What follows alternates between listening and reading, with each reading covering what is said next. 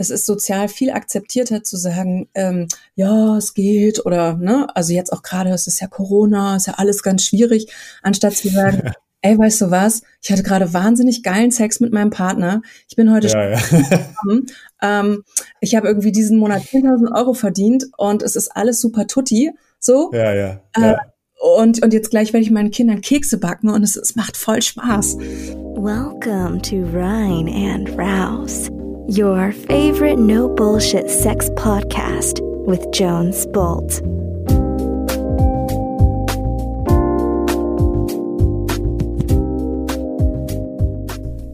Hey, rein und raus, Gemeinde da draußen. Hier ist Jones mit der neuen Sonntagsfolge. Dieses Mal mit der wunderbaren Britta Kunze aus Berlin. Die ist Sexcoach, Premium für Premium-Sexualität, für Gourmet-Sex und sie hilft Menschen, in ihre Sexualität auf das höchste Level zu leben, zu kommen und das lustvoll und schamfrei. Wir haben eine mega geile Folge. Wir haben so viele Deep Dives in Themengebiete oder in äh, Gedanken, die du vielleicht so noch nie gehört hast. Diese Folge ist ein krönender Rein und Raus Jahresabschluss gleichzeitig. Ich will mich bei dir, liebe Zuhörerin, lieber Zuhörer, fucking wahnsinnig bedanken für dieses geile Jahr. Wir haben dieses Jahr über 1700 Minuten rein und raus online gebracht. Wir haben fast 300.000 Leute dieses Jahr erreicht und zwar in über 42 Ländern. Crazy Stuff. Ich kann es selber nicht glauben. Äh, wir waren extrem erfolgreich. Ich bin sehr dankbar für jeden von euch da draußen, die zuhören. Wenn du mich supporten willst, wenn du die gute Arbeit unterstützen willst, mit 5 Euro, mit 10 Euro, dann geh mal auf patreon.com slash rein und raus und supporte mich ein bisschen für alle Kosten, die so anfallen, von Equipment über Hosting bis zu allem, was es eben braucht um die Message rauszuschmeißen, rauszuhauen. Ich wünsche dir wahnsinnig coole, wahnsinnig schöne Weihnachten. Wir hören uns mit Sicherheit noch das ein oder andere Mal in einer Sex-Hacking-Folge. Geh auf reinundraus.com, trag dich in den Newsletter ein. Der Shop wird live gehen. Das Sex-Hacking-Buch kommt nächste Woche raus. Es lohnt sich also jetzt auf reinundraus.com zu gehen. Talk to you soon. Ich wünsche dir mega viel Spaß mit der Folge und bis bald, meine Lieben da draußen. Bye, bye. Ich bin gern nackt. Ich bin gern nackt. Das ist nun mal Fakt. Nackt und frei. frei. Ohne Klamotten dabei. Das ist halt Fakt. Ich bin gern nackt.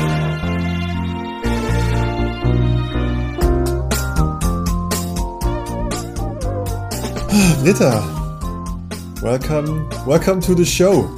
Thank you so much.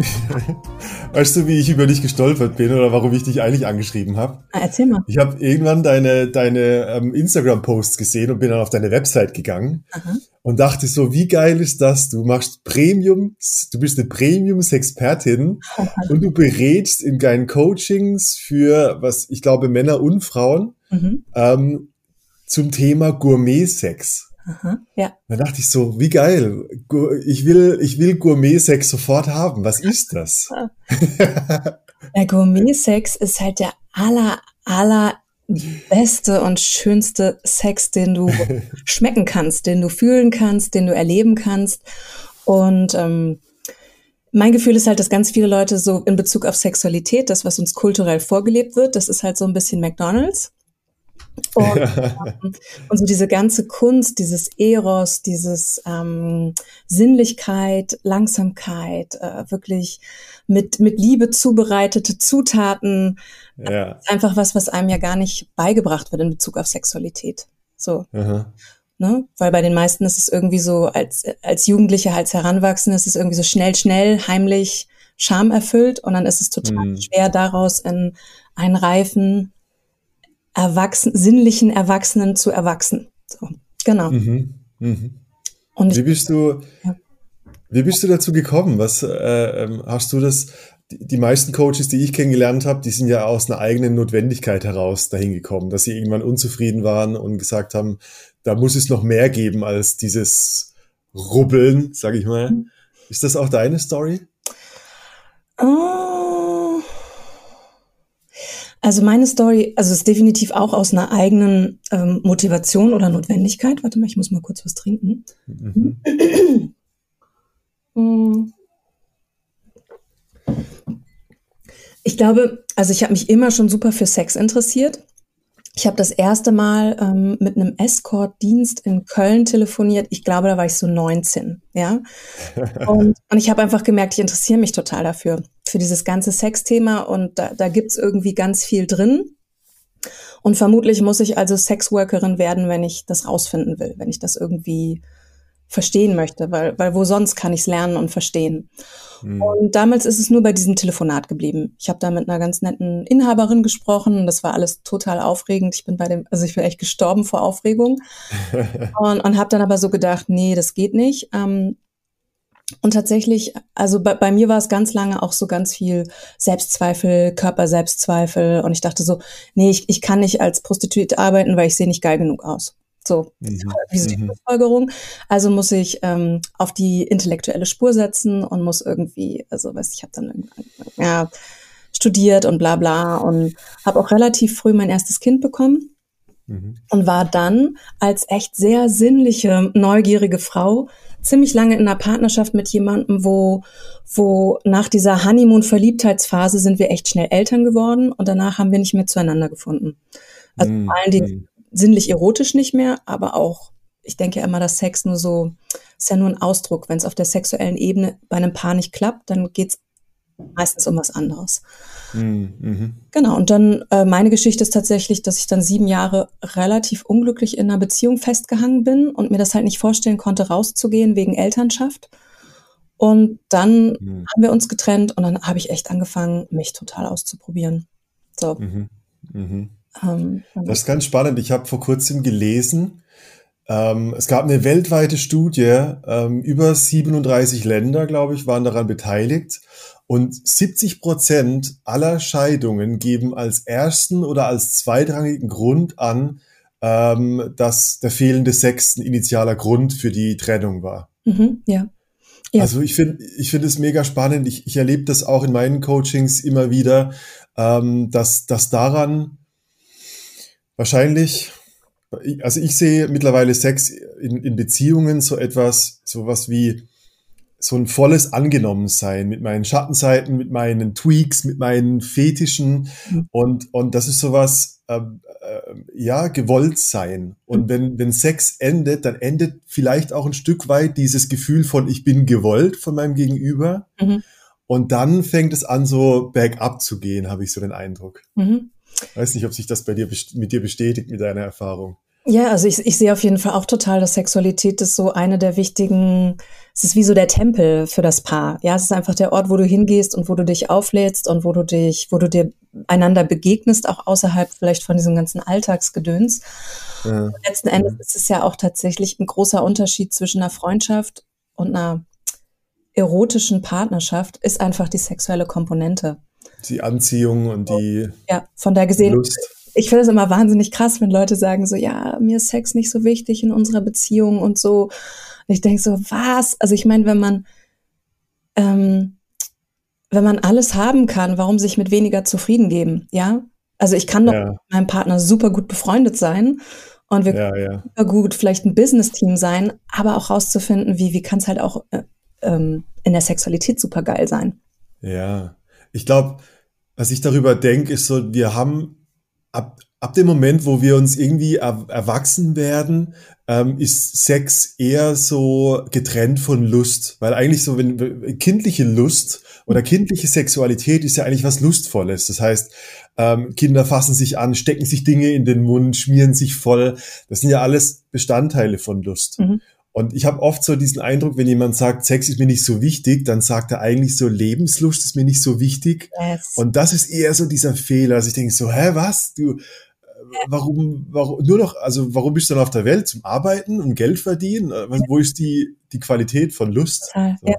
Ja, ja und ich habe ähm, ich habe tatsächlich gerade letztens auch so ein, so ein ich mache zurzeit immer so eine Pleasure Challenge und da geht es mir total darum, Menschen dafür zu öffnen. So ein fünf Tage gratis Workshop, wo es darum geht, wirklich zu verstehen, ja, Sexualität ist Lebenslust, Lebenslust ist eben auch sexuelle Lust oder sexuelle Lust ist eine Komponente und mhm. Sexualität umfasst aber so viel mehr. Es umfasst einfach deinen Drive, es umfasst deine Kreativität, es umfasst deine Lebendigkeit es, und es muss sich nicht, ähm, Sex, sexuelle Power muss sich nicht in Sex äh, übersetzen. Also es das heißt nicht, ja. dass irgendwie penetrativen Sex haben muss, ja, ja, um sexuell zu sein, sondern sexuell sein kann, wie du sagst. Es kann einfach die Art sein, wie ich esse, mh, mm, wie ich ein Essen ja, wie ich rausgehe. Ähm, ich habe auch mal überlegt, was sind so Parallelen zwischen Menschen, die ich kenne, die wirklich leidenschaftlich und sinnlich sind. Und das mhm. sind einfach oft Menschen, die diese ganzen kleinen, geilen Dinge des Lebens so feiern und genießen können. Und das mhm. ist wahnsinnig mhm. attraktiv, ja. Ja. Und ja. Genau, eben Menschen, die sehr zu sind, also einfach, und ich meine, es hat seinen Grund, ja, also mhm. wenn jemand so zu ist, hat es in der Regel einen guten Grund und der liegt meistens in der eigenen Geschichte. So, mm, das, wo, mm. wo dieses kindlich, neugierige, verspielte, in Anführungsstrichen unschuldige, dass es halt verloren gegangen ist. Ja. Ja. Ja. Ich, ich, ich erinnere mich vor, jetzt gerade, ich weiß nicht, wo es herkommt. Ähm, kennst du diese, diese Heldenreise als therapeutisches äh, mhm. ähm. Seminar. Ja. Mhm. Ich war da mal 2012, glaube ich. Mhm. Und äh, einen Tag davon, ähm, da darf man wieder noch, noch mal so ein Kind sein. Und es gibt nur Pommes und Popcorn zum Mittagessen. Mhm. Und man darf die einfach an die Wand schmeißen. und die Leute lieben es, diese Erlaubnis zu kriegen, weil dieses Lustvolle, dieses Gedeckelte, sie ja. dieses, nee, nee, man isst mit Messer und Gabel. Ja. Da, du, und das ist so ein, das hat so einen riesigen Effekt, weil man sich mal wieder erlauben darf. Und ich glaube, ähm, ich, ich wünschte mir, dass viel mehr erwachsene Leute sich wieder erlauben, irgendwas gegen die Wand zu schmeißen, wenn sie Bock drauf haben. Oder mhm. sich zu verschmieren oder mit Händen zu essen, statt mit Gabeln und so. Mhm. Ähm, ich ich, ich würde sogar behaupten, dass, oder das ist vielleicht auch eine Frage an dich. Ich habe so den Gedanken, dass die Lust, dieses lustvolle Essen sogar vor dem Sex kommt. Oh ja, auf jeden also, Fall. Also, dass dieser Lifestyle kommt, bevor ich Penetrationssex haben kann. Also natürlich kannst du penetrativen Sex haben, aber vermutlich ist ja scheiße, wenn du es einfach ja. gut in deinem Körper zu machen und dieses Ganze also einfach in die ja. Sinneswahrnehmung zu gehen, in das Hören, in das Riechen, in das Schmecken, in das Essen. In, so. Ja, und wenn du, wenn du da drin, wenn du das gut und frei kannst, dann äh, kannst du vermutlich auch gut und frei jemandem die Klamotten vom Leib reißen. Oder, ja, oder eben auch eine ganz sinnliche, erotische, langsame, also was auch immer, was, was du gerade brauchst, dafür sorgen. Ja, ja. Und ich meine, da kommen wir auch, was du gerade gesagt hast, dieses mit Messer und Gabel, einfach unsere, unsere Kultur, die uns sehr in ein Regelwerk reinbringt, die uns sehr in einen mhm. Kopf und in ein Benimm dich Setting reinbringt, was, was es halt schwer macht, ähm, frei, impulsiv und frei handeln zu können. Mhm. Ja. Ist das, also wenn Leute zu dir, du machst ja, ich, du verschiedene Dinge, du machst ja Coachings, du machst Online-Mentoring, du hast solche verschiedenen Programme. Mhm. Ähm, so aus deiner Erfahrung, ist es dann das, was die Leute einfach nur hören müssen oder wie kommst du zu einem, also wie kommt jemand, der sagt so, oh, meine, meine, unsere Sexualität ist eingeschlafen mhm. ähm, oder, oder mhm. ja, welche Fragen werden da an dich herangetragen? Was ist so die Gemeinsamkeit? Kannst du also, das so? Ähm, ja. ja, es ist tatsächlich oftmals dieses Thema von jetzt Paaren geht es viel um dieses, boah, unsere Sexualität ist eingeschlafen oder hat sich sehr verändert und wir wollen gerne wieder mehr Lebendigkeit reinbringen und wie geht das? Mhm. Von Einzelpersonen sind es oft Themen, also meistens kommt es aus einer Problemgetriebenheit her, dieses, oh, ich merke, ich bin irgendwie klemmig oder ich, keine mhm. Ahnung, ich bin 40, 50, 60 und wenn ich aber ganz ehrlich bin, habe ich das Gefühl, ich habe keine Ahnung von Tuten und Blasen obwohl ich mhm. verheiratet bin oder was auch, ja, aber also ich ja. bin ganz gehemmt und, und merke, dass Scham ein Thema ist. Und was eher selten der Fall ist, ist, dass jemand so, ähm, wie nennt man das, nicht, nicht problemgetrieben, sondern einfach mit dieser Neugier kommt und sagt so, ah, ich mhm. gehört, es gibt ja auch Ganzkörperorgasmen und das möchte ich gerne. Gibt's da noch was? Ja, ja genau. Ja. So, da gibt's, oder ich merke, es läuft alles ganz gut, aber da muss es doch noch viel mehr geben. Und wie komme ich dahin? Mhm. Ja, das, das ist für, für die Männer, die ich kennengelernt habe, auch so die Frage, dass sie irgendwie Also ich nenne das Reizintensivierung, ein bisschen gesellschaftlich so nicht so gut mit Kontrollverlust. Mhm. Für mich ist so ein Thema Orgasmus ist in gewisser Weise Kontrollverlust. Mhm. Und, und wir sind eher damit beschäftigt, so eine Reizintensivierung zu betreiben, uns höher zu rubbeln, ja. aber irgendwie so immer nur so teilbefriedigt, so, hä, ich kann rubbeln und rubbeln, äh, und es gibt immer stärkere Vibratoren. Ja. Äh, und es ist so, ist das alles einfach nur, oder gibt es da auch noch diese Ebene von, ja, wie kann ich es langsamer, intensiver erleben? Wie kann ich mhm. wahrscheinlich mehr Achtsamkeit reinbringen? Ja, das klingt ja. immer so langweilig, aber das ist tatsächlich der heilige Gral irgendwo. Das ist der heilige Gral, ja, das ist echt so. du gibst die Antwort ja mit und es ist einfach dieses, ich versuche das immer zu vergleichen mit ähm, jeder, der schon mal ähm, bewusstseinserweiternde Substanzen genommen hat. Und das fängt ja tatsächlich mit so ganz modernen Dingen wie Alkohol an. Also du trinkst irgendein ja. Glas und dann bist du so ein bisschen entspannter. Und ähm, Gerade in Berlin ist es ja inzwischen total trendy, von einem Ayahuasca-Ritual zum nächsten. Früher waren das so diese Waves. Ja. Und, ähm, und ich arbeite echt tatsächlich auch mit einigen Menschen, die Erfahrung in dem Bereich haben und tatsächlich auch dann oft in diesen Räumen sexuell sich sehr frei erlebt haben. Also Menschen, die mhm. sagen so, ja, Sex findet bei mir halt oft statt oder hat oft stattgefunden, wenn ich sehr betrunken war. Ja. Oder ich mal was geraucht habe oder so, ja, und dann ist das auch wahnsinnig ja. easy. Aber in meinem Alltag komme ich da nicht hin. Ja. Und was ich ihnen versuche immer zu sagen, ist so, weißt du was? Du kannst einfach Dinge ganz, ganz langsam machen und ganz bewusst. Und das braucht viel Mut, weil wenn du mhm. anfängst, sehr bewusst zu sein, dann kommt alles Mögliche. Und es ist vielleicht nicht nur die geile Lust und die Ekstase, die kommt auch. Ja. Aber gerade wenn du es lange unterdrückt hast, kommen vermutlich auch viele andere Dinge hoch. Und bereit zu sein, da durchzugehen. Aber dann wird es so, dann kann das kleinste Detail kann so interessant werden und so reichhaltig und so mhm. und und da finde ich wird so mind blowing, ja. Mhm, Alle wollen mhm. mind blowing Sex und das fängt an, wenn du es schaffst, sehr präsent und achtsam im Hier und Jetzt und in deinem Körper zu sein.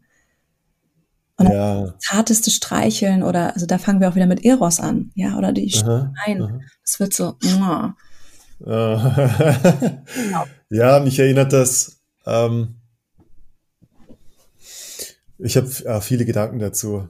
Ähm, ich habe zum Beispiel, viele Männer kommen zu mir und haben so diese Frage, es gibt, es gibt so ein paar Dating-Fragen, mhm. die sind immer die gleichen. Mhm. Ähm, bei Männern zum Beispiel, äh, typische Frage, hey, eine Frau besucht mich am Wochenende. Mhm.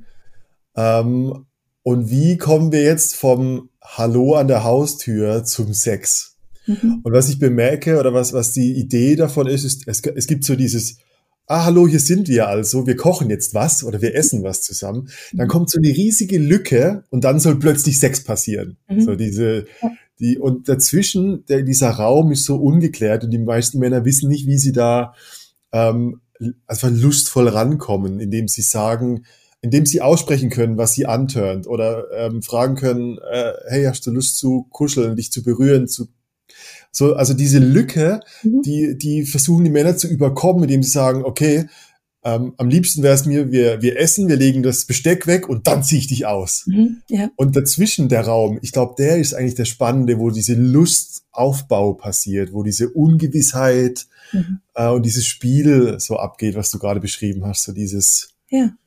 Ja, ich meine, ja. Sexualität ist einfach wie so ein Dialog und du führst ihn die ganze Zeit. Mhm. Im Idealfall, also ein lustvoller, sinnlicher Mensch, ist die ganze Zeit am Flirten mit seiner mhm. Umwelt mhm. auf eine bestimmte, also du bist immer am Spielen, du bist immer am Gucken. Es hat viel, nochmal, es hat ganz viel mit Neugier, es hat viel mit Humor, es hat auch viel damit zu tun, über sich selber lachen zu können. Ja, nicht in dieses Verbohrte und dieses, also dahinter, was du beschreibst, ist ja oft, oft dieser Gedanke von, und das haben Frauen übrigens auch so, dieses, ich habe ein Date und wenn es dann aber nicht Richtung Sex geht, dann ist irgendwas schiefgelaufen. Ne? Und das, also Echt, ja? Aha. Kann es, also dieses, was du gerade beschreibst, diese Frage von, wie schaffe ich es von einer Alltagssituation in Sex zu kommen, ja. Im Idealfall halt über eine hohe Entspannung und Sinnlichkeit und die Freiheit, offenherzig wie ein Kind, auch, also wir sind wieder bei dem Kind, ähm, ja. Dinge ansprechen zu können. Und ich finde, mhm. viele Menschen sind halt so verlogen. Ja, also, also auch in erster Linie so es ist so krampfig und so, so, dann lade ich jemanden auf einen Kaffee oder auf ein Bier ein und eigentlich, ja, habe ja. ich Lust, dich mal nackt zu sehen. Und wieso kann ich ja. das? Dann wäre es doch, wäre es doch viel und es wäre viel interessanter, Ja. Einfach direkt zu sagen, weißt du was, so ein Teil von mir möchte dich auf einen Kaffee oder ein Bier einladen, aber wenn ich ganz ehrlich bin, ich würde dich einfach gern mal nackt sehen. Wow. Also die Leute sagen, Ja, und ich, das, das kannst du doch nicht machen, das kannst du doch nicht machen. Und das ist so, ich finde es voll erregend, wenn ich gerade drüber nachdenke. ja, ja, Ich finde es voll erregend, beidseitig. Ich meine, äh, ich glaube, Männer haben da mehr Ängste, äh, dass sie da einfach dann als, als so ein toxischer Mann plötzlich abgestempelt werden. So, hey Baby, ich würde dich gerne mal nackt sehen. Ja. Ähm, ich glaube, das ist eine Kommunikationssache, aber ich glaube, eine Frau, die einem Mann sagt, ich würde dich gerne mal nackt sehen, ja. das kriegt jeden Mann ins Bett.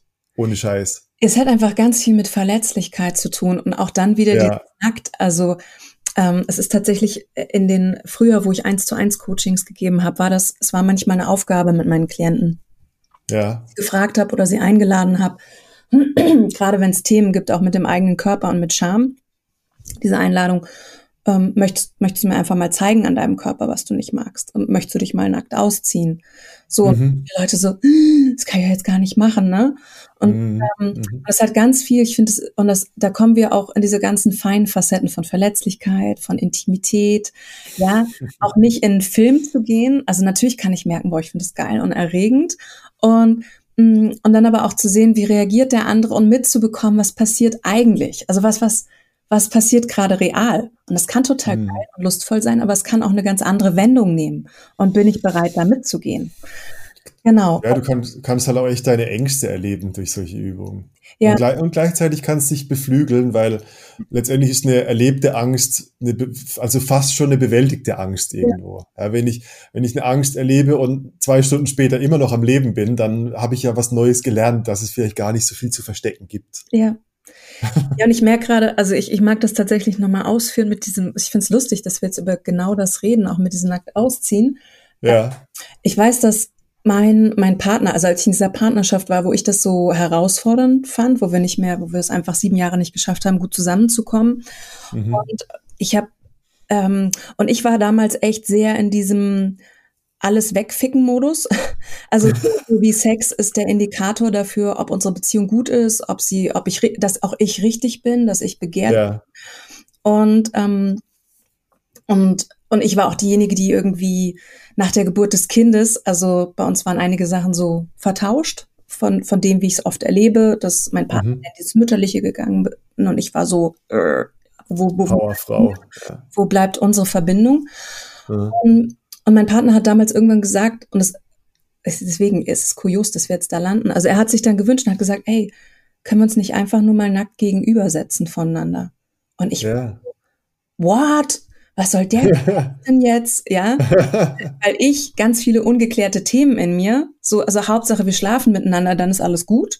Aber Mhm. ähm, also ich glaube, er hatte einfach einen ganz großen Wunsch nach Intimität. Und für mich war Intimität viel zu spooky, ja. Mhm. Es war Mhm. viel einfacher, irgendwo ein Blind Date zu haben und mit jemandem wilden Sex zu haben und mir danach, meinem Ego danach vermeintlich zu erklären, check, alles ist gut, ich bin gut, oh mein Gott, heißeste Stecherin und wen ich hier schon wieder, mein Marktwert ist in Ordnung. Und, und tatsächlich dann auch durch diese, diese ganze Persönlichkeitsentwicklungsarbeit oder auch durch das Arbeiten mit der Sexualität von anderen Menschen, das zu erleben, wie viel Verletzlichkeit dahinter liegt, wie viel Mhm. Bedürftigkeit, was ja oft negativ konnotiert ist, aber eigentlich so Bedürfnisse und wirklich rauszufinden, was ist denn das eigentliche Bedürfnis, was gerade gesehen werden möchte. Mhm. Und wenn man das klar hat, also da, dahinter, durch dieses Nadelöhr hindurchgehend, was sich oft sehr unkomfortabel anfühlt und sehr beängstigend. Ja. Und dahinter, finde ich, fängt halt dann freie, ekstatische Sexualität an. Weil Ja. du nicht irgendeinem vermeintlichen Bild nachrennst, wie was zu sein hat. Okay. Ich Ja. finde das ganz schön, diese, dieses Bedürftigkeitsthema. Mhm. Ähm, ich glaube, ich glaube, in gewisser Weise, ich glaube, wir, wir sind so, wir werden in, mit dem Erwachsenenalter so gut darin, irgendwie ähm, unsere, ähm, unser Unglück als Notwendigkeit zu, zu, zu beschreiben. Also so, nee, nee, äh, ich kann jetzt äh, nicht sinnlich sein, ich muss ja arbeiten. Mhm. So dieses, dieses bloß weg, ich will nicht bedürftig sein, ich muss einfach nur Leistung bringen. Ja. Und, und ich glaube, was, was, was mir, ich, ich habe so einen, einer meiner Lieblingsgedanken, der kommt von Jorge Buesai, äh, so ein Autor, der, der redet von der Selbstabhängigkeit. Also zu sagen, ähm, ja, ich bin bedürftig, mhm. aber das ist gar nicht von außen, sondern, sondern ich bin so der, der Dirigent meines Orchesters und wenn ich irgendwo bedürftig bin, weil ich irgendwie Berührung brauche, dann versuche ich es halt nicht draußen zu finden, indem ich jetzt hart Sex habe und mich dann wieder gut fühle, mhm. sondern indem ich mich um meine Bedürftigkeit kümmere und kommuniziere, hey, äh, ich will gar keinen Sex mit dir, ich will eigentlich gern kuscheln gerade. Ja. So, ja. ich bräuchte eigentlich Körperkontakt und ich mhm. will es mir gar nicht so hintenrum erstehlen, also erst ficken und dann kuscheln wir, sondern ich will gleich zum Bedürfnis kommen und sagen, ja, eigentlich will ich nur Körperkontakt haben. Ja, eigentlich will ich nur in den Arm genommen werden oder kannst du ja. mir mal sagen, dass du mich gern hast? Ja. ja, total. Aber das setzt Verletzlichkeit voraus, weil ich glaube, dass, also gerade wenn, wenn, wenn wir, wenn wir sowas sagen wie Sex ist sowas wie das Angenommensein oder dieses, ah, oh, meine, meine Einsamkeit ist beendet. Es gibt jemanden, der mich so mag, wie ich bin. Mhm. Und wenn dann Sex aufhört, dann ist es ja auch die, auf der anderen Seite dieser Sex-Talk, dieses, hey, ich wünsche mir mehr Sex von dir mhm. oder mit dir, mhm. ist ja auch gleichzeitig so was Schambehaftetes, weil ich mir vielleicht eingestehen müsste, dass ich doch nicht mehr so angenommen bin, wie ich vorher war. Mhm. So, das, also ist ja die Gefahr, dass dann jemand sagt, so, du, ich finde dich gerade nicht so attraktiv mehr. Mhm. Und das ist ja, ich finde, das ist ja dieses Gefährliche beim Sex-Talk, wenn man, was uns davon abhält, so drüber zu reden, so, hey, ich habe das Bedürfnis, mit dir mehr Sex zu haben. Ich erlebe das ganz oft in Coachings, in Männergruppen. Mhm. Die Männer wissen nicht, wie sie äh, wieder näher zu ihrer Frau hinkommen und mehr zu Körper, Touch, mhm. Sex kommen, weil da dieses Ungewisse ist, was denn eigentlich los ist mit der Partnerin. Mhm. Genau, und, und da auch, ähm, finde ich, ist die Frage, also die Frage, die ich dann oft in den Raum gebe, ist, das zu ändern, also natürlich auf der einen Seite dieses Bedürfnis, mhm. ja, die Bedürftigkeit zu formulieren, zu sagen, oh, ich, ich merke, ich will halt gerne ja. Sex. Vielleicht, vielleicht kommt es auch wieder aus dieser Motivation heraus von, damit ich weiß, es ist alles okay, check. Ja, ja, ja. Auf der Seite ist interessant zu, rauszufinden, ähm, den anderen auch zu fragen, was, was bräuchtest du denn, damit du wieder mehr Lust auf Nähe, auf Sinnlichkeit und auf Sexualität mit mir hast? Ja. Und oh, auch spannend. Da fängt es dann an, interessant zu werden, wenn der andere es schafft, wirklich ganz ehrlich zu sein. Ja. Und meistens, also da, da kommen wir halt zu den Sachen, die eventuell auch dazwischen stehen. So. Mhm. Ne, irgendwie das Beispiel von, keine Ahnung, ja. was, was ich oft erlebe, ist so Frauen und ihre Brüste, Berührung ihrer Brüste, wo, wo ja, viele also sie wollen sie mehr. Ich glaube, sie wollen mehr, aber auf eine andere Art. Also dieses, ah. ist, dass du wirklich gesehen werden willst und gefühlt werden willst für, für der Körper, den, also ja. nicht dieses, objektifiziert zu werden oder es ist ja, ja. es sind Titten, ich muss dahin. Ah. jetzt ja. wo und, und da ich meine, da kommen wir auch wieder zur Achtsamkeit und Be Bewusstsein. Wie ist das anzufangen, einen Körper wirklich zu berühren und total präsent zu sein? Ja. Sind eigentlich alle Körperteile ziemlich geil, also so auch relativ es ist nicht mehr, es gibt nicht mehr so eine Priorität und aber auch ähm, wenn ich Paare durch ein Coaching führe und also wenn das zum Beispiel das Thema ist, dass die Frau sagt so, oh, ich merke immer, wenn du meine Brüste berührst, habe ich das Gefühl, du hast halt direkt so ein Ziel oder es ist so super sexualisiert. Ja. Und oft kann sie das ja gar nicht formulieren. Sie merkt einfach nur, mhm. irgendwas geht nicht, also mach ich, zieh mich zurück. Mhm. Und in dem Moment, wo, ähm, wo ich die Leute anleite, so, okay, jetzt berühre mal ganz präsent, was nimmst du wahr, wie ist das? Lass mal das Bild los, dass es jetzt Brüste sind. Und dass die Frauen dann oft sagen so, oh ja, also wenn du meine Brüste ab jetzt immer so berührst, das ist ja. Ich habe ich hab einen Klienten ähm, aus dem Workshop, der hat gerade so eine Situation. Mhm. Ich glaube, es ist ziemlich also typisch oder klassisch. So, also 20 Jahre verheiratet, drei Kinder ähm, und sehr, also die die Partner haben sich so sexuell weit auseinander gelebt. Und er hat jetzt so das Problem, dass er gerne mehr Berührung so in den Alltag reinbringen möchte. Mhm. Aber für seine Frau ist das so irritierend, wenn er sie plötzlich berührt, dass er sagt, ah, was machst du da? Mhm. So, also da ist irgendwie, mhm. ich weiß, also da bin ich meistens ratlos, weil ich denke so, wow, krass. Also wenn, wenn dann halt so viel Irritation in der Körperberührung ist, mhm. dann muss man ja fast schon wieder den Weg zurückfinden, weil sich es wahrscheinlich so lange auseinanderentwickelt hat, mhm. dass die Berührung irgendwie so suspekt wird. Mhm. Ja.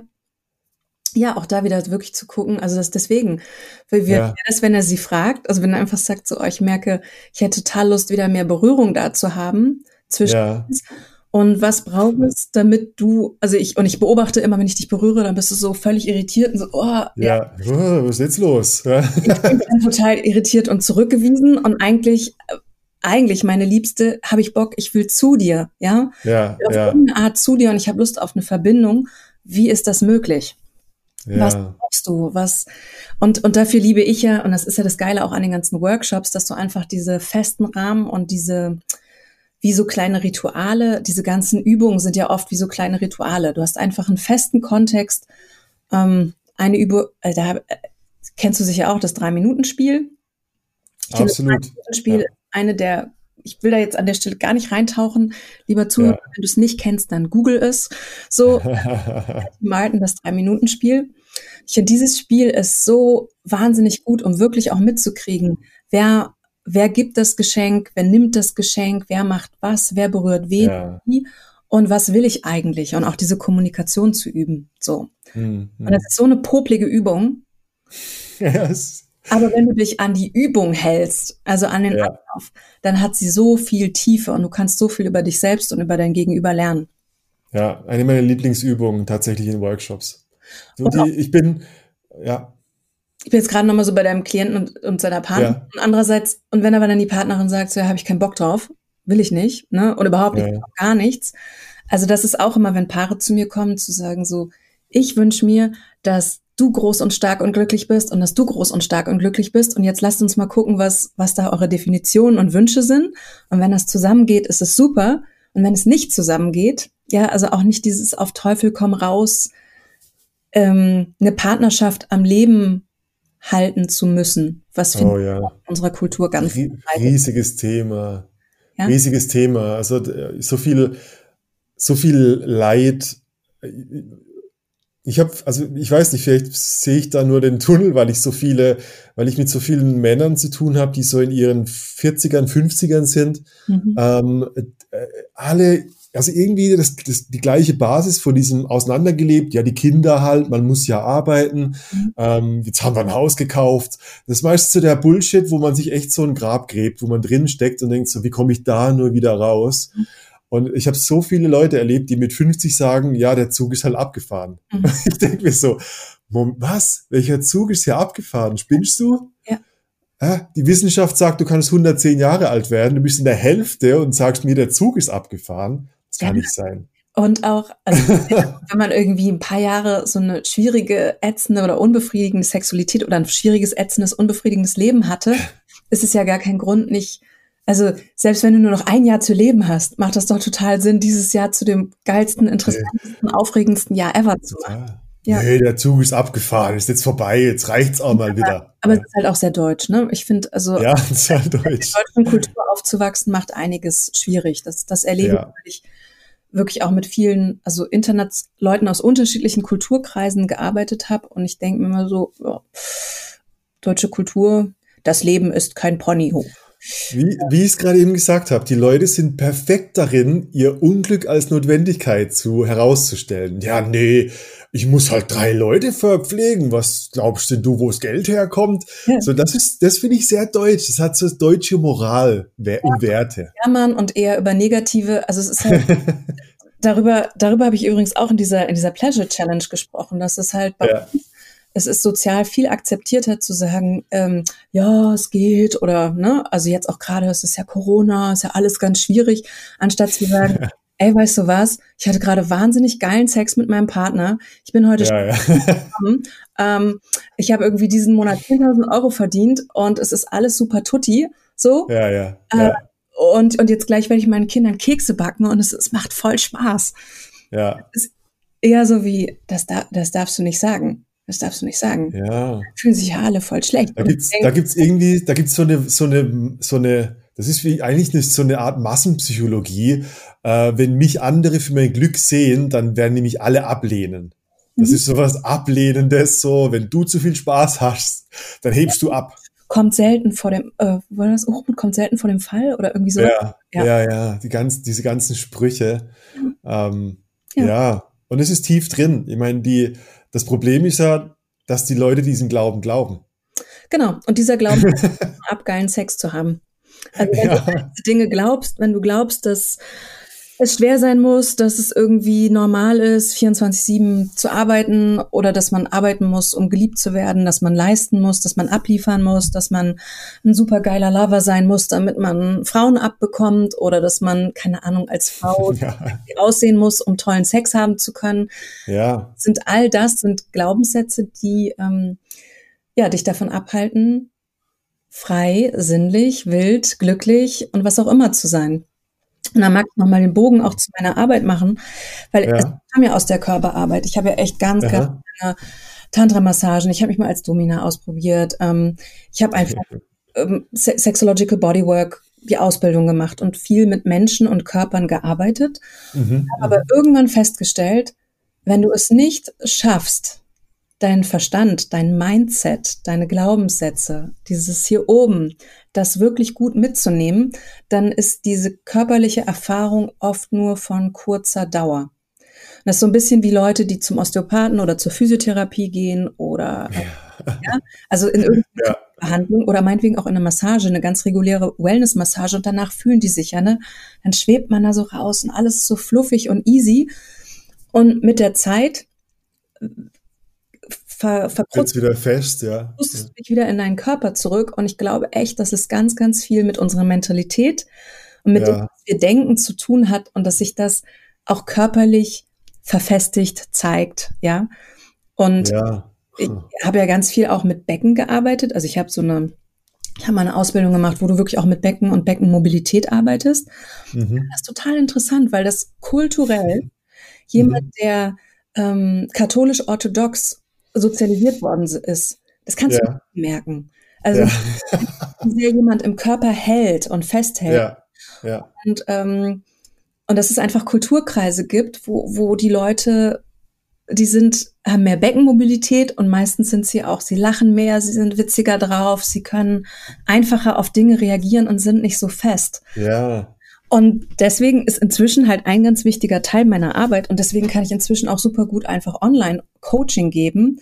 Ja. Ich glaube, es geht darum, jemanden zu ermächtigen und ihm die mhm. Tools und die Mittel an die Hand zu geben, eine geile Körperlichkeit in seinem Alltag zu erleben.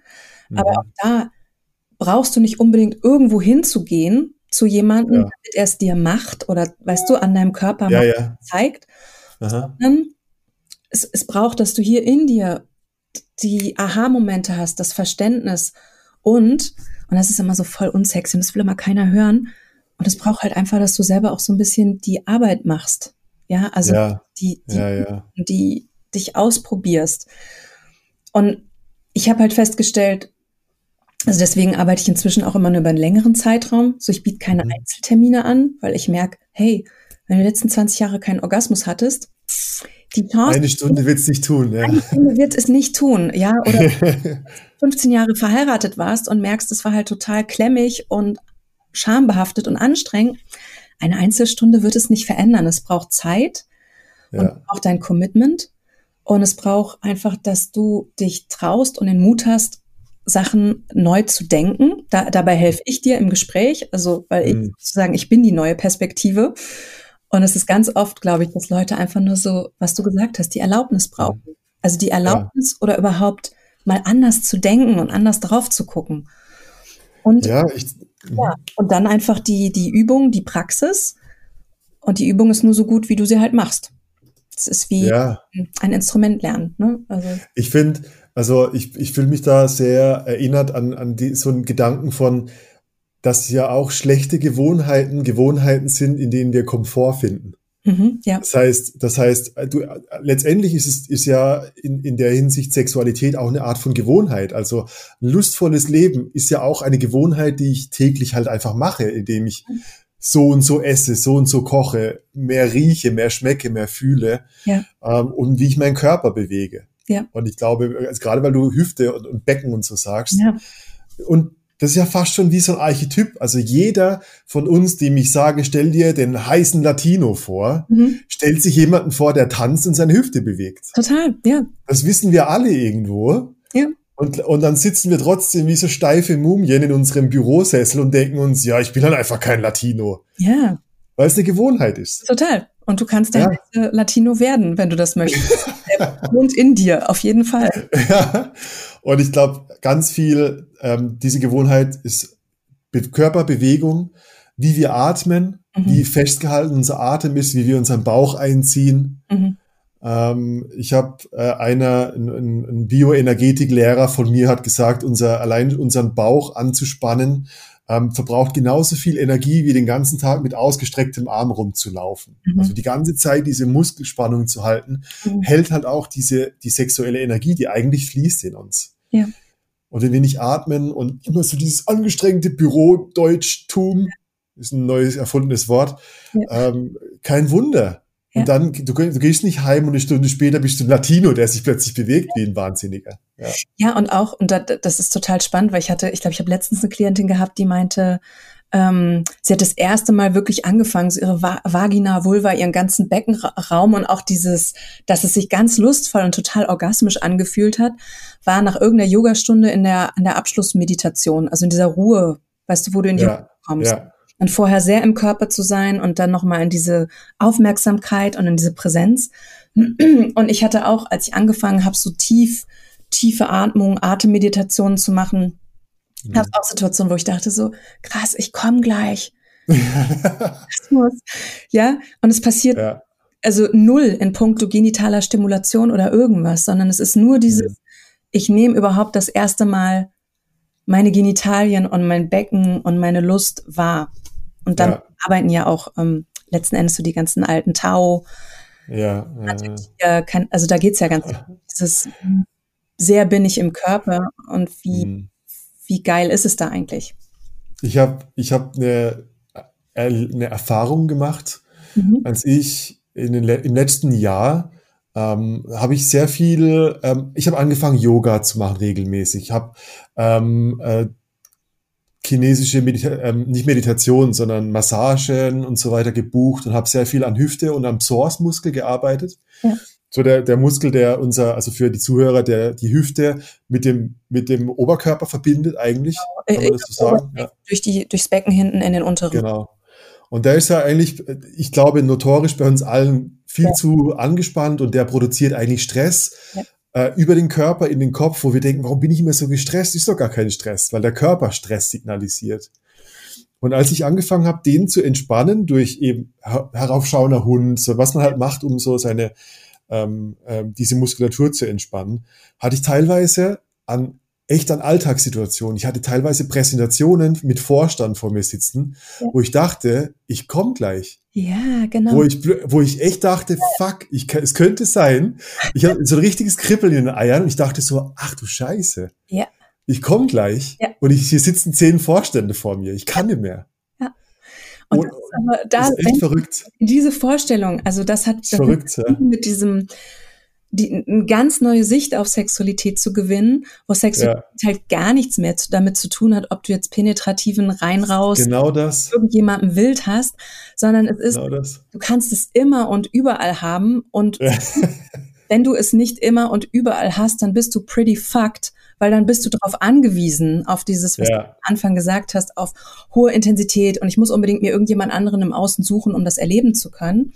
Ja. Im anderen wirst du sehr, ähm, da ist es eher sowas wie, ich habe es in mir und, äh, und ich habe jetzt die große Ehre, es mit dir zu teilen, ja. Mhm. Das ist mein mhm. Instrument. I know it pretty well. Ich kann es gut spielen. Ich habe viel damit ausprobiert. Das ist dein Instrument. Und jetzt lass uns doch mal gucken, ob wir zusammen Musik machen können. Und Ja, Können wir es und vielleicht nicht, ja? ja. Ah, Es ist anders als dieses, hier, hier, hier ist, hier ist mein Instrument, komm, spiel es, spiel es. du, du kannst das irgendwie, du kannst da was rauskriegen. ja. Und das macht hab- anstrengend. Ja, ja. Ich, ich lese gerade, ich lese gerade ein Buch, äh, das heißt Was ist Sex? Mhm. Ähm, äh, super anstrengendes Buch. Äh, es ist kein Spaßbuch. Ähm, es geht um die Sexualität in der Psychoanalyse. Mhm. Aber was da drin stand, das fand ich mega interessant. Ich weiß gar nicht, wie ich es zusammenkriege, aber das war so ein kleiner Erleuchtungsmoment. Ähm, die hat gesagt so, wenn wir uns zurückdenken, wo, woher, also wenn wir sexuelle Probleme so auf Bibelgeschichten zurückbeziehen, Mhm. dann war es ja so, dass Adam und Eva erst vom Baum der Erkenntnis gegessen haben Mhm. und dann im nächsten Moment sich plötzlich für ihre nackten Körper geschämt haben. Ja. Also sie wussten vorher, dass sie okay sind Mhm. und mit dem Wissen haben sie plötzlich gedacht, ich bin nicht mehr okay. Mhm. Das heißt, die, die sagt so, ähm, un, un, unter unser, unser Unterbewusstsein Mhm. äh, ist nicht so dieses, ich weiß, dass ich etwas nicht weiß, Mhm. so dieses, oh, ich weiß, Sexualität, das sollte mehr sein, sondern ich weiß nicht, dass ich etwas weiß. Mhm. Also ich, ich habe verlernt, dass ich vorher wusste, dass mein Körper und meine Sexualität und meine Lust normal waren und jetzt habe ich es verlernt durch das Wissen. Ja. Und das ist mein Problem. Ich muss eigentlich den ganzen Scheiß verlernen. Ja. Es geht nicht darum, dass ich mehr Informationen zu mir nehmen muss, sondern ich muss die Information wieder raus aus mir kriegen. Genau, und das ist halt schwer, dass, äh, also es geht halt meines Wiss meiner Erfahrung nach geht das halt nur bewusst. Also du, du nutzt Ja. halt deinen Verstand. Ja, Deswegen auch dieses neudeutsche äh, Mindset, also to work with Mindset, dass du wirklich anfängst, dich neu zu verdrahten und das natürlich körperlich auch ähm, fütterst. Aber das, Ja. das ist ja das Geile, neurobiologisch, wir können uns ein ganzes Leben lang neu, Neuroplastizität, also du kannst immer, ja das Gehirn verändert sich mit. Ja. genau, du kannst dein Gehirn verändern, aber es, es braucht halt, dass du ihm ähm, die Möglichkeit im Außen schaffst, neue Erfahrungen zu haben. Und es Ja. braucht eventuell das Augenmerk, wie interpretiere ich etwas. Ja. Das ist so ein ganz wichtiger Punkt. Ne? Zum Beispiel Scham, also das Scham ist halt ein antrainiertes Gefühl. Wir, wir kommen nicht Ja. mit Scham auf die Welt, sondern es ist etwas, was wir lernen. Das heißt, du kannst Ja. davon ausgehen, dass unter Scham eigentlich immer ein anderes Gefühl liegt. Und Ja, ich bitte meinen spannend. Klienten dahin zu finden. Mhm. Scham Mhm. kann Wut liegen, unter Scham kann Freude liegen. Und dann komm wieder dahin zurück. Und das ist, da, und damit bist du dann wieder in Adam und Eva vor, vor dem Baum der Ecke. vor, der, vor der schlechten Erkenntnis, vor keiner Erkenntnis, sondern vor Glaubenssätzen und Kultur wahrscheinlich. Ja. Ja. Ah, spannend. Und, ähm, und das würde ich tatsächlich auch gerne, also ich, ich biete jetzt inzwischen so ein, so ein sechs Monats mm, Mentoring an, ein Gruppenmentoring. Und mein, mein Gefühl ist, Leute kommen zu mir, also kommen in Sex-Coaching und sie wollen, ich nenne das immer so, sie wollen zum Gold. Sie Ja. wollen zu dem geilen, spritzigen, total breiten, orgasmischen, sexuellen Erleben mit jemand anderem. ja. Und das ist so wie die Spitze vom Eisberg. Das ist das, was da hinten, ich sehe es und es leuchtet und es blinkt und es wird mir auf den Medien wieder und wieder vorgespielt, dass das ja alle haben. Ja, also Ja, ja. Alle denken immer, alle anderen hätten voll geilen Sex. ja, außer ich, ja. Für ich nicht. Und dann, okay, das ist da, wo du hin willst. Aber um da halt hinzukommen, geht es darum, irgendwie mit diesem ganzen Teil unter der Eisbergspitze zu arbeiten, mit diesem riesen Ding, was da unten dran hängt, nämlich dein Körper-Selbstwertgefühl, deine Gedanken, Ja. die du hast, deine Prägung, über die du vielleicht noch nie dir bewusst mal hingeguckt hast. So, um, und wirklich, also auch da wieder, es ist halt nichts, was sich in einem Tag oder in einer Woche oder in zwei Wochen verändern lässt. Und da auch diese, Mhm. okay, ich mache was, was sechs Monate dauert und wir arbeiten erst ganz doll mit diesem Fundament. Und das Fundament hat erstmal gar nichts mit, es hat noch gar nicht viel mit Sex und mit andere Leute und Technik und Berühren und sonst was. Ja, Dann ist dieses, wie Ja. werde ich wieder, wie werde ich überhaupt präsent in dem, was ich denke und was ich fühle? ja, ja. Und darauf aufbauend dann, was sind erotische Fähigkeiten und wie kann ich die entwickeln? Mhm. Was für sexuelle Erfahrungsräume kann ich meinem Körper geben? Und was Mhm. gibt es da zu berücksichtigen? Ja, Mhm. ist ja auch immer dieses, alle wollen Dreier. Also ich habe das Gefühl, viele Menschen fantasieren ja so von, also in der Fantasie, ich hätte Ja, Dreier, ich hätte gern mal eine Orgie. Und das ist so, ja, nice, so. ja, ja. Meine Erfahrung ist, wenn du einfach nur so ego-driven reingehst und sagst, ja, geil, jetzt habe ich mit voll vielen Leuten gevögelt und ich bin das, dann kann das ganz gut sein, aber wenn du als einigermaßen sensibler, fühlender Mensch in sowas reingehst, dann gibt es da Mhm. sehr viel, was passiert. Und was Ja, ja. arbeiten gilt, ja. Das ganze energetische dahinter, äh, wenn jetzt der Ego-Sex vorbei ist und dann, yeah, jetzt mögen mich zwei Personen statt nur eine. Wenn das vorbei ist, dann, dann, dann gehen da, da geht ja viel Bedürfnisse, Bedürftigkeit, äh, Ego-Geschichten ab, was du eigentlich, was eigentlich viel anstrengender ist als Als, eine intensive Zweiererfahrung genau. oder bewusster Rahmen.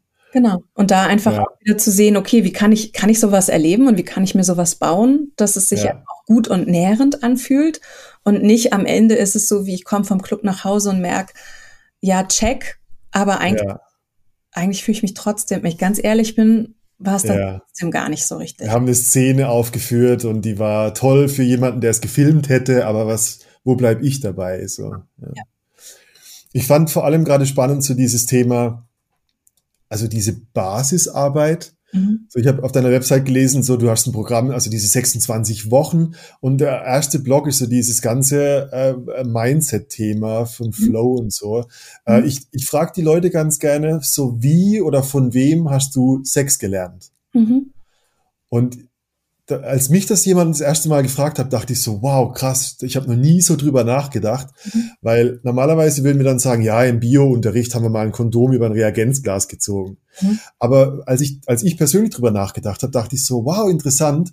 Äh, Ich erinnere mich an Streits von, von meinen Eltern, ähm, weil mein, Fa mein Vater, mein Stiefvater, nackt durch die Wohnung gelaufen ist. Und meine Mutter hat gesagt, zieh dich jetzt mal an, wie sind das überhaupt hier? Mhm. Ja. Und das war bei mir so abgespeichert als äh, Penis, männlicher Körper, ist irgendwie konfrontativ, Mhm. äh, ist gleich nicht gut für Frauen, die wollen das nicht. Mhm. Ja. Finde ich mega spannend, weil am Ende war das für mich so eine Sache, daran musste ich arbeiten, weil das war wie so ein, ein Glaubenssatz, hat mir, den hat mir gar keiner gegeben, den habe ich mir selber zusammengebaut aus dem, was ich halt da draußen gesehen habe. Mhm. Ja. Und ich glaube, da, ähm, da liegt viel mehr vergraben als, wie hattest du das erste Mal Sex? Ja, total. Es ist ganz viel, also ich bin jetzt gerade gestartet mit, mit der Mentoring-Gruppe und diese, wir sind gerade einfach genau in diesem Bereich, auch dass du mal wirklich guckst, welche Erinnerungen hast du eigentlich an Nacktheit, an körperliche Ja, ja. Lust, Mhm. Sex und die dir mal alle so sammelst bewusst und wirklich guckst, dienen die mir? Dienen Ja. die meinem heutigen Sexleben? Und wenn nicht, wie kann ich sie, wie kann ich das auch bewusst verändern? Ja, Ja. Und auch diese ganzen Zusammenhänge zu, zu verstehen. Also es, so in diesen ersten Wochen geht es ganz viel auch um Beckenmobilität. Wie, wie bringt Mhm. Bewusstsein? Und mit Beckenmobilität meine ich nicht Beckenbodentraining, sondern, sondern wirklich, es hat was mit einer ganz feinen Beweglichkeit im Becken zu tun. Es geht um Ja. Gefühle, es geht um Trauma. Also es ist ja auch so, wenn du anfängst mit deiner Sexualität oder mit Sex mit anderen Menschen zu erleben, dann kommst du immer an Trauma. Auch bei Männern. Also es ist immer so, weißt du, wenn man denkt so, ja, so und so viele Frauen haben schon sexuelle Übergriffe erlebt, haben Männer auch, reden sie Ja. auch weniger drüber, aber gibt es genauso. Und dieses traumatische, negative Erfahrung in Bezug auf den eigenen Körper haben alle. ja, ja absolut. in dem Moment, wo du nackt und verletzlich bist und wirklich aufmachst, kommt es nach oben. Ja. Genau. Bei Männern ist das, bei Männern ist das Trauma allein schon in der Erziehung oder in der, in den, ich sag mal, im Gesellschaftsnormativen, dass Männer immer stark und hart sein müssen und keine Gefühle zeigen. Das ist an für sich schon ein Trauma. Das ist kein körperliches Trauma, Ja. aber es ist, ich finde, das ist traumatisch, weil ähm, die Erfahrungen, die Männer damit machen, mit diesen Glaubenssätzen, mit Ja. dieser Programmierung, die sind immer traumatisch deshalb. Also, ja. Ich glaube auch ganz ehrlich, so unter uns, also ich glaube tatsächlich, dass die Männer noch gearschter sind in Bezug auf Sex. Also, also die, also ich glaube, dass die Frauen schon verstanden haben, kulturell, so, oh, es gibt ein Problem mit den letzten 2000 oder noch viel länger Jahren. Ja, Wir ja, hatten da was und ich muss da mein Augenmerk hinrichten. Und wie du Ja. sagst, ich habe das Gefühl, bei den Männern ist es wie, es ist gar nicht so möglich, es fängt gerade ganz zart an. Ja, dass es Ja. Männerkreise gibt, dass es irgendwie Männererfahrungsgruppen gibt. Was ja, Frauen stimmt. In den 70ern schon gemacht haben. Ja, das zieht Ja, nach. ja. Aber ich, ich denke auch, dass, ähm, und das ist auch ein, ein spannender Punkt, weil du ja auch gesagt hast, dass du mit Männern arbeitest. Und ich erlebe das halt echt oft, dass ähm, Männer halt eher zu mir kommen, also eher zu einer Frau kommen, um an ihrer Sexualität zu arbeiten, als Ja. sich die Blöße oder auch das Risiko einzugehen. Es fühlt sich wie richtig riskant an, es mit einem anderen Mann zu teilen, Ja, weil nämlich auch diese ganze, diese ganze Geschichte von Übergriffigkeit, Patri Patriarch, Gewalt, bla, Machtstrukturen ja, ja. letzten Endes nicht nur auf die Frauen sich auswirkt, sondern auch auf die Männer untereinander. Total. Dieses als Mann, mich dem anderen Mann zu öffnen und zu sagen, Tod, todgefährlich für den Mann. ich habe auch Also, viel Trauma und Gewalterfahrungen durch, durch Frauen oder durch Männer erfahren. ja. Voll. Die Männer, die Männer, ich meine, da gibt's verschiedene Blickwinkel. Äh, Ich habe darüber nachgedacht, weil du es auch erwähnt hattest, als wir uns vorher kurz unterhalten haben. Und das ist halt, also Nummer eins, ähm, ich glaube, dass viele Männer einfach sehr weiblich sozialisiert sind und sich bei Frauen sicherer fühlen, Gefühle zu zeigen. Ähm, und gleichzeitig ist halt, ja, dieses Patriarchale ähm, hat was mit Konkurrenzdenken unter Männern zu tun. Wenn ich mich verletzlich vor einem Mann mache, dann bin ich der Gearschte, weil die lachen mich ja dann aus, dass ich der Schwache bin. Mhm. Und unter Männern im Patriarchat will kein Mann der schwache Mann sein. Und ich, das ist so dieses Trau traurig ist vielleicht das falsche Wort, aber die Leute, die Männer, die in Männergruppen kommen, die sind ja schon die Mutigen. Ja. Aber wir sind in der Blase. Das sind ein Prozent von denen, die es bräuchten wahrscheinlich. Und die anderen 99 Prozent denken sich oder reden sich ein, nein, ich bleib stark. Ja. Und, die, Und, und das ist schade. Ja. Heilung, also ich meine, es ist lieber Mann da draußen, wenn du zuhörst, also geh irgendwo hin und wenn du erstmal lieber zu einer Frau gehst, mach das.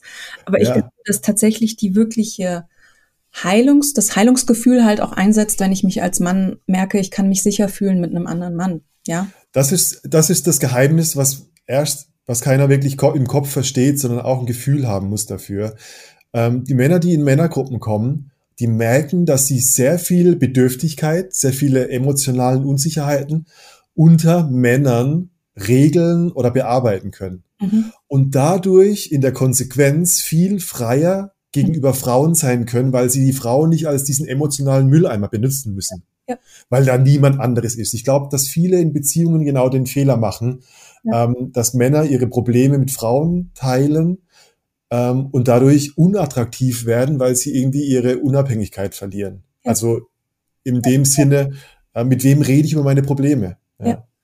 Ja, und das ist echt so, also zum Beispiel, es ist ja in Tantra-Kursen ganz oft, ne, dass man immer sagt, so, ja, wir können ja auf keinen Fall einen Männerüberschuss haben, weil das kann man Ja. ja, oder dass Männer auch sagen, ja, wie ist denn, und die Frage kommt eher öfter von Männern als von, ich habe das noch nie erlebt, wenn ich ein Tantra-Seminar angeboten habe, dass eine Frau gefragt hat, ähm, ja, aber ich, mir ist wichtig, dass es auf keinen Fall einen Frauenüberschuss gibt, weil ich auf keinen Fall mit einer Frau zusammenarbeiten möchte.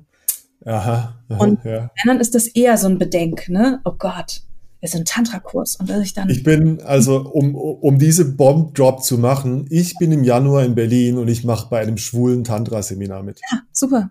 Und es ist Und der es geht nicht, Raum es geht nicht darum, schwul zu sein. Ich fühle mich nicht homosexuell. Ich habe homosexuelle Erfahrungen und ich schäme mich null dafür, weil ich weiß, dass dieser Hebel, ähm, das ist, das versteht keiner intellektuell, aber das ist ein Hebel, wenn du mit Männern arbeitest, ähm, das kann ein homophober Hebel sein. Das heißt, so, je mehr ich mit Männern mache, umso mehr drängt es mich ja zu den Frauen, wenn ich ja, nicht schwul bin. Und gleichzeitig gibt es mir das Gefühl von, warte mal, Männer, dieser Stereotyp, dass andere Männer mich auslachen, dass ich schwach sein könnte unter Männern, Ja. das geht immer weiter zurück. Ja. Und umso attraktiver wird ein Mann für eine Frau. Das ist eins, für, Ja. für mich eins der großen Geheimnisse für Männer, wie, wie man an sich arbeiten kann. total.